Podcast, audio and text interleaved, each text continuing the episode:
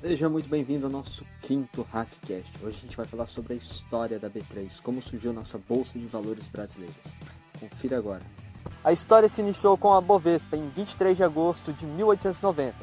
É fundada por Emílio Rangel Pestana a Bolsa Livre, que seria o embrião da Bolsa de Valores de São Paulo.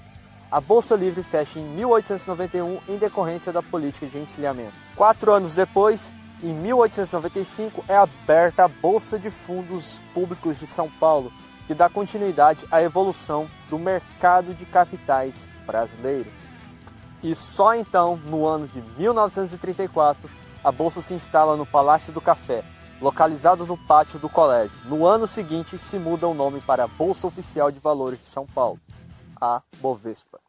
Já a BMF, a Bolsa de Mercadorias de São Paulo, foi criada por empresários paulistas que possuíam ligação com exportação, comércio e agricultura em 26 de outubro de 1917. A primeira bolsa a realizar esse tipo de operação no Brasil. Se tornou conhecida pelas suas negociações, contratos agropecuários, principalmente café, boi gordo e algodão. A Bolsa Mercantil de Futuros, que já utilizava a sigla BMF, surgiu em julho de 1985 e os pregões só iniciaram em 31 de janeiro de 86. Depois, apesar de jovem, teve seu crescimento exponencial e ganhou destaque por disponibilizar a negociação de produtos financeiros nas mais variadas modalidades operacionais. E a tradição da Bolsa de Mercadorias de São Paulo e o destaque da Bolsa Mercantil de Futuros fez com que, em 9 de maio de 1991, elas fechassem um acordo e assim se unissem nas suas atividades operacionais. E essa ambição tornou uma das principais bolsas da América Latina em 30 de julho de 1997. E esse acordo operacional da Bolsa Brasileira de Futuros, que foi fundada em 83 na cidade do Rio de Janeiro. Com isso, a BMF se fortaleceu ainda mais no mercado de commodities, se tornando assim a principal centro de negociação de derivativos do Mercosul e sobre a sigla BMF, Bolsa de Mercadorias e Futuro. Aí antes de ela chegar a ser a B3, ela teve a fusão a Bovespa, a BMF e a CETIP. Agora a gente vai falar da fusão da BMF com a Bovespa, que foi em 2007, a Bovespa deixou de ser uma associação civil sem fins lucrativos e oficialmente torna-se empresa de capital aberto com ações negociadas em seu próprio mercado de ações.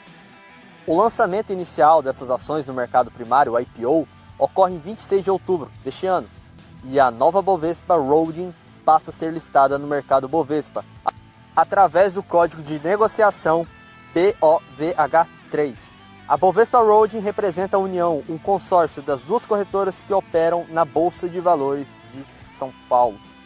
No ano seguinte, a Bovespa anunciou oficialmente o seu início do processo de fusão. Então a BMF Bovespa se tornou a terceira maior bolsa de valores do mundo e a segunda das Américas em valor de mercado. E as ações são negociadas no mercado Bovespa e fundem-se uma só, utilizando o código de negociação BOV BVMF3. Agora falta falar da CETIP, a última fusão para chegar na B3. E ela foi criada em 84. E o nome dessa sigla é Central de Custódia e Liquidação Financeira de Títulos Privados, como o braço operacional da Associação Nacional de Dirigentes de Mercado Aberto, a Andima, em forma de sociedade civil brasileira sem fins lucrativos. Ela teve suas operações iniciadas em 86, disponibilizando sistemas eletrônicos de custódia, registro de operação e liquidação financeira no mercado de títulos públicos e privados. Participou ativamente do desenvolvimento do mercado financeiro, em estreita ligação com o mercado de órgãos de regulação, propondo, criando, viabilizando, operacionalizando soluções e sistemas para o suporte das operações de seus participantes. Desempenhou papel relevante no processo de privatização das empresas públicas na concepção e operacionalização do sistema de pagamentos brasileiro. E só então, em 22 de março de 2017, a CVM e o CAD aprovam a fusão da CETIP com a BMF Bovespa. Essa empresa passou a ser a quinta maior bolsa de mercados de capitais e financeiro do mundo, com um patrimônio de 13 bilhões de dólares. Em 2019, a B3 atingiu 1,5 milhões de investidores por pessoa física. Hoje está em 2 milhões.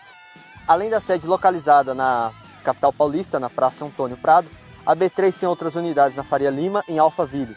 Possui escritórios de representação em Londres e em Xangai para oferecer o suporte aos participantes desse mercado nas atividades com clientes estrangeiros e no relacionamento dos órgãos reguladores,